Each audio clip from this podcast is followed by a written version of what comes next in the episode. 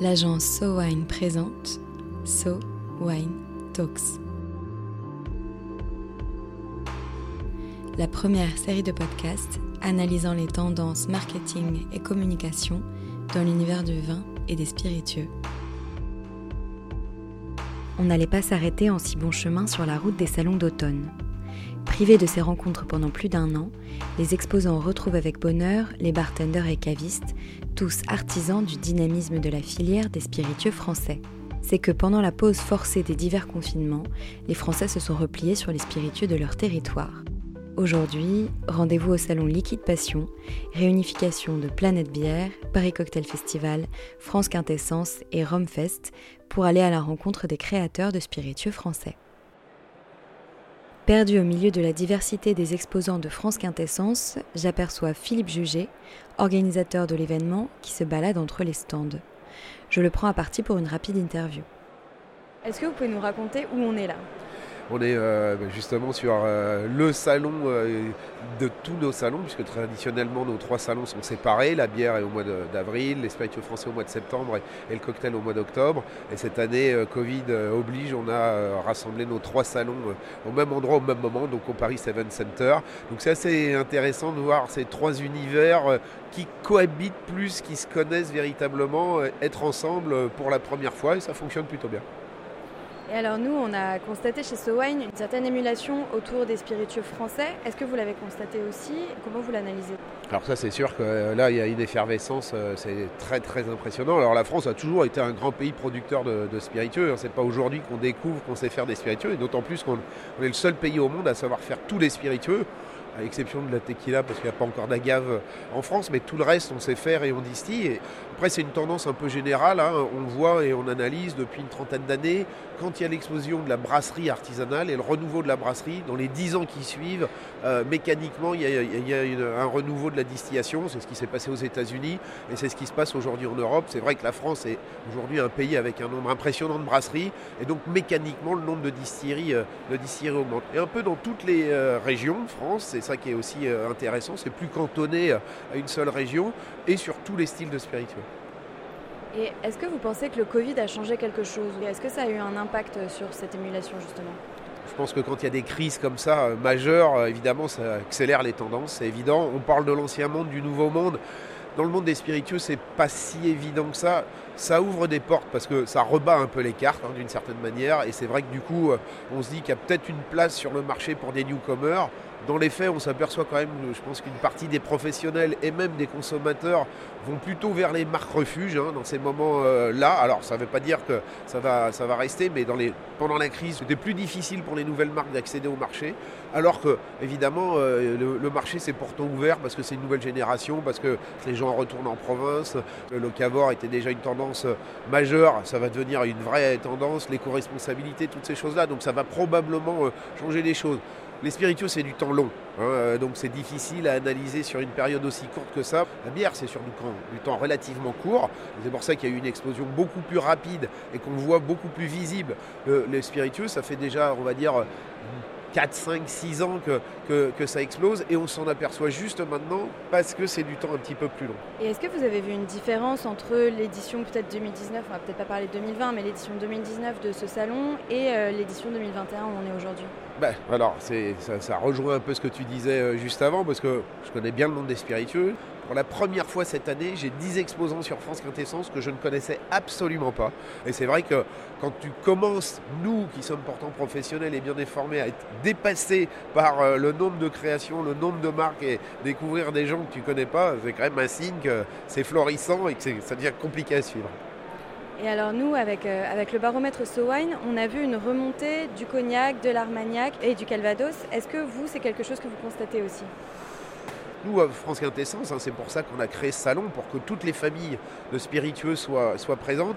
Et on avait organisé ça euh, traditionnellement euh, dans un restaurant, au pavillon Le Doyen, parce qu'on voulait raccrocher euh, les, spiritueux de la gastronomie et de l'art de vivre à la française. Hein. Le repas à la française, tel qu'il a été enregistré au patrimoine immatériel de l'humanité par l'UNESCO, il commence bien par un apéritif, il se termine bien par un digestif. Et c'est vrai que je pense que les spiritueux français traditionnels, Calvados, Cognac, Armagnac, peuvent revenir aussi euh, sur le devant de la scène par la gastronomie et par la bouffe. Est-ce qu'il y a quelque chose qui vous a surpris dans cette édition? Ce qu'on voit avec Franck, mon associé, la qualité augmente. Planète Bière, il y a 7 ans, on prenait pas de claques euh, sur tous les stands. Aujourd'hui, sur tous les stands, il y a vraiment une bière euh, euh, terrible et une bière nouvelle, que ce soit en goût, que ce soit en texture, que ce soit en couleur. donc c'est vraiment, vraiment très intéressant. Et ce qu'on voit aussi, c'est que les gens deviennent de plus en plus experts. Et quand je dis experts, ils arrivent à placer les bons mots sur ce qu'ils dégustent. Et ça, c'est très important parce que pour s'approprier quelque chose, il faut savoir en parler. C'est là qu'on voit que petit à petit, cette nouvelle génération d'amateurs devient petit à petit experte et va devenir évidemment les premiers ambassadeurs de nos exposants. Intérêt renouvelé pour les spiritueux français et les produits du terroir, d'accord, mais est-ce que ça se ressent vraiment chez les intéressés? Allons à la rencontre de Sandra Le Maréchal, représentante ici pour le château de Laqui, au passage la plus ancienne propriété d'Armagnac, pour en savoir plus. Donc, le château de Laqui, c'est la plus ancienne propriété d'Armagnac. Euh, elle a été achetée en 1711 par la famille qui est encore aujourd'hui à la tête du domaine, euh, qui est la 11e génération à se succéder à la, tête du domaine. Et nous avons euh, environ 25 hectares de vignes avec lesquels nous produisons uniquement de l'armagnac, donc dans l'appellation base armagnac.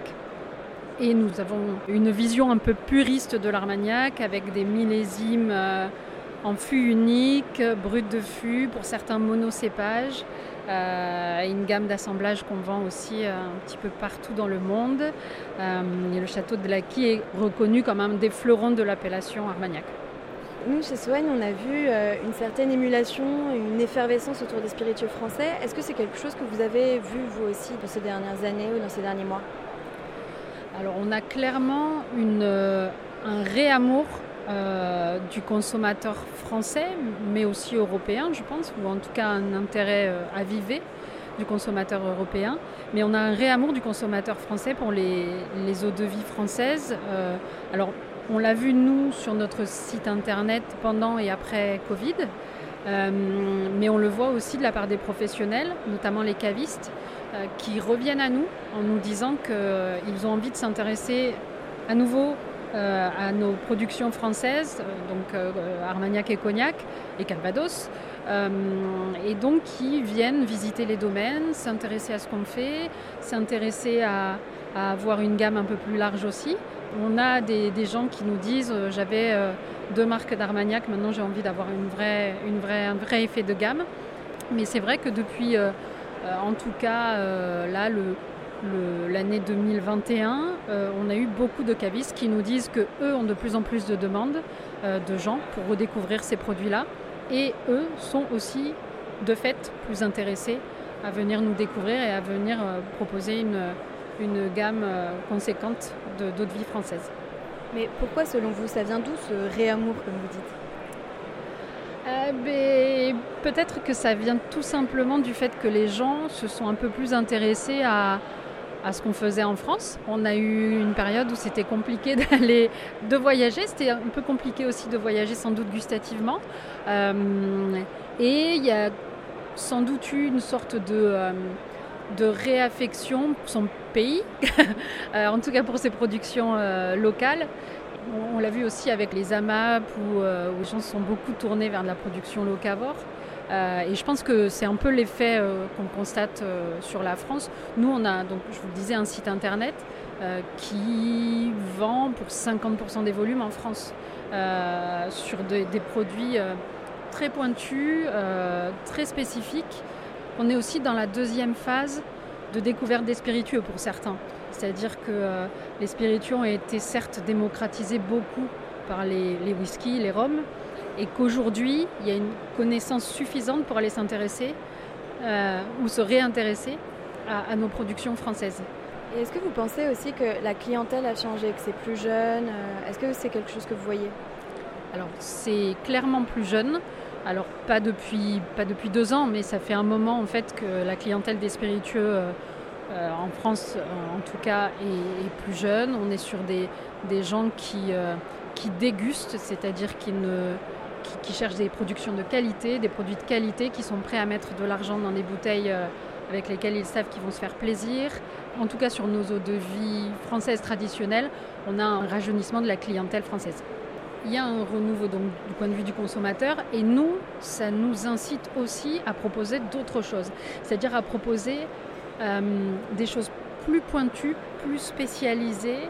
Le consommateur français de spiritueux aujourd'hui, il est en recherche de choses très pointues, très spécialisées, euh, avec lesquelles il va pouvoir apprendre, se faire plaisir et, aussi euh, enseigner à d'autres. En fait, il y a aussi ce, côté découverte. Je vais faire découvrir à mes amis un produit très, euh, de connaisseur très spécifique euh, que tout le monde ne va pas trouver partout. Le, consommateur est en recherche de ça, de ce côté euh, rareté, pépite, niche. Est-ce que ça fait du bien ce dynamisme dans la filière? Ça fait beaucoup de bien et on en a besoin. L'effervescence autour des spiritueux français a aussi permis un essor rapide de nouveaux produits, de boissons spiritueuses innovantes qui, loin de prendre la place des boissons bien installées, répondent à des nouveaux besoins. C'est le cas de Juniper, littéralement genièvre en anglais, spiritueux sans alcool lancé par Valérie de Sutter. On a trois références aujourd'hui. Euh, la première, c'est Juniper numéro 1, euh, à base de baie de genièvre, de coriandre, de cardamome et de pommes, qui se boit pas pur, qui permet de réaliser des cocktails avec et qui permet d'avoir une expérience euh, sans alcool qui soit sophistiquée. Et deuxième élément, c'est qu'on est sans alcool mais aussi sans sucre, et donc aussi d'abaisser le niveau de sucre des cocktails sans alcool, ce qui était un peu le défaut qu'on leur prêtait jusqu'alors. Et pourquoi vous avez eu cette idée de lancer, euh, de lancer cette boisson spiritueuse sans alcool? En fait, je trouvais qu'on manquait de choix à l'heure de l'apéritif. je manquais vraiment de choix. Euh, voilà, j'ai 35 ans, je vieillis peut-être aussi. Euh, je, supportais aussi un peu de moins en moins ces soirées très alcoolisées. Je continue à boire de l'alcool. Mais j'avais envie d'apporter autre chose. Et, et, certains soirs, on a envie d'alcool et certains soirs, on n'en a pas envie. on n'a pas forcément envie d'un jus, en fait, notamment à ces heures d'apéritif ou de la soirée on a envie en plus de pouvoir de temps en temps accompagner des plats ou euh, juste se détendre, mais pas forcément euh, avec de l'alcool. Ce qui est insoupçonné pour le sans-alcool aujourd'hui, c'est que la majorité de nos clients boivent de l'alcool. Euh, je pense que ceux qui ne boivent jamais ont peut-être trouvé déjà des solutions alternatives, mais en tout cas, on apporte une solution pour ceux qui boivent et qui veulent réduire leur consommation. Donc, soit en semaine, ils souhaitent quelque chose de plus léger, que ce soit du point de vue alcoolisé, mais aussi calorique, pendant leur soirée, euh, ils, abaissent le taux d'alcool de, leur soirée. Donc ça, c'est vraiment quelque chose, en tout cas, la leçon que j'ai apprise au bout d'un an et demi après le lancement, c'est que nos clients euh, vont chez les cavistes, apprécient euh, les bonnes choses, mais on résout le problème de qu'est-ce que je bois quand j'ai envie d'un peu diminuer ma consommation sans, sans que ça soit une punition. Et donc aujourd'hui, nous, on s'intéresse aussi à une émulation particulière des spiritueux français. Est-ce que c'est quelque chose que vous voyez, vous? Euh, oui, euh, oui, oui, effectivement, on le ressent. Et puis, euh, notamment là, par exemple, sur ce salon, on a quand même énormément de demandes. le côté français, je vois que c'est un critère qui, fonctionne de plus en plus. Aussi, le sujet des ingrédients utilisés. Nous, on s'appelle Juniper pour donc de genièvre en anglais. On a enlevé les voyelles comme on a enlevé l'alcool. Et surtout, le génévrier, on les a replantés en Normandie. C'est une démarche forcément qui, qui interroge et qui intéresse, on voit. C'est un sujet important. Et est-ce que vous avez remarqué un changement euh, après le Covid, que ce soit en termes d'image, d'intérêt ou même de vente? Euh, Énormément. Énormément, parce qu'en fait, euh, je pense que le Covid a permis aussi à pas mal de personnes du CHR de revoir aussi leur carte, de repenser la carte, de repenser la carte du sans-alcool. Moi, en un an, je vois une, énorme différence avec un sans-alcool qui est de plus en plus assumé chez les particuliers et demandé par les pros pour proposer quelque chose de qualité et je crois que ce côté assumé, ils le voient aussi parce que je pense qu'ils ont de plus en plus aussi de demandes sur euh, des, choses non alcoolisées, mais, euh, mais sophistiquées ou premium.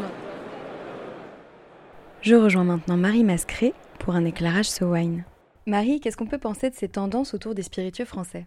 Alors, ce qui est sûr, c'est que la filière, est très dynamique. Ça, c'est pas nouveau, mais ça s'est renforcé depuis quelques années. Et l'intérêt, la demande des consommateurs, évidemment, n'ont fait euh, que croître si on en croit ces témoignages au cours de ces deux dernières années en particulier.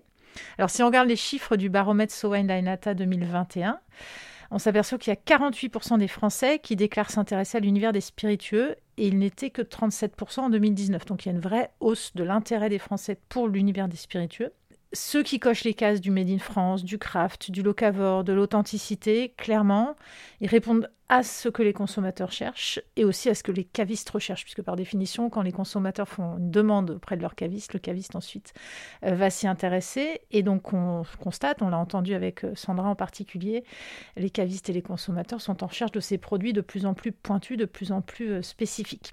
Alors le baromètre So Wine Dynata 2021, il a aussi révélé cette année un amour croissant des Français pour des produits comme euh, le Calvados, l'Armagnac, le Cognac. C'est des produits qui ont dans les chiffres la plus belle hausse dans le choix de préférence des Français, avec des gains de 11 à 13 points. Donc choix de préférence, ça veut dire qu'est-ce que vous préférez consommer comme produit, comme spiritueux.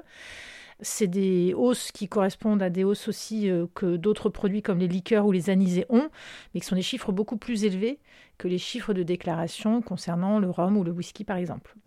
Euh, donc, ce pas des chiffres de vente, mais dans tous les cas, le fait que ce soit des produits français qui aient ces hausses les plus importantes, c'est révélateur. Et c'est évidemment sans aucun doute l'une des conséquences de la période qui vient de s'écouler. On l'a entendu dans les témoignages qu'on vient d'écouter. On a eu le temps de redécouvrir pendant ces deux années qui viennent de passer des produits parfois un peu oubliés. On a eu le temps de s'y intéresser, on a eu le temps de se documenter, de préférer aussi des produits de qualité souvent. Et puis, euh, surtout et avant tout, de s'intéresser à des produits qui sont élaborés près de chez soi, euh, de préférer des produits qui rappellent peut-être avec une certaine nostalgie sa région d'origine ou la région euh, dans laquelle on préfère partir en vacances. On aime les produits made in France, et donc je crois que définitivement le made in France a un bel avenir devant lui. À la fois parce que, comme le dit Philippe Jugé, on est le seul pays au monde à savoir faire quasiment tous les spiritueux. Également parce que la qualité, elle est au rendez-vous. Et puis également parce que les consommateurs qui sont en recherche de cette qualité, ils sont aussi de plus en plus curieux, et c'est tant mieux. Les salons, comme dirait Sandra, ça fait du bien. On peut voir en direct le dynamisme de la filière, avec de nouveaux acteurs qui s'implantent, que ce soit des jeunes qui reprennent des domaines pour remettre des spiritueux traditionnels au goût du jour, ou des entrepreneurs qui inventent de nouveaux produits pour de nouvelles expériences de dégustation. En tout cas, si les divers confinements auront bien permis quelque chose, c'est que les Français se rendent compte de la richesse des produits du terroir, tant en gastronomie qu'en spiritueux. So Wine Talks reviendra dans quelques semaines pour décrypter à nouveau les tendances de consommation du vin et des spiritueux. En attendant, si vous avez aimé cet épisode, n'hésitez pas à le partager sur Twitter et Facebook et à lui donner des étoiles sur iTunes. À très vite.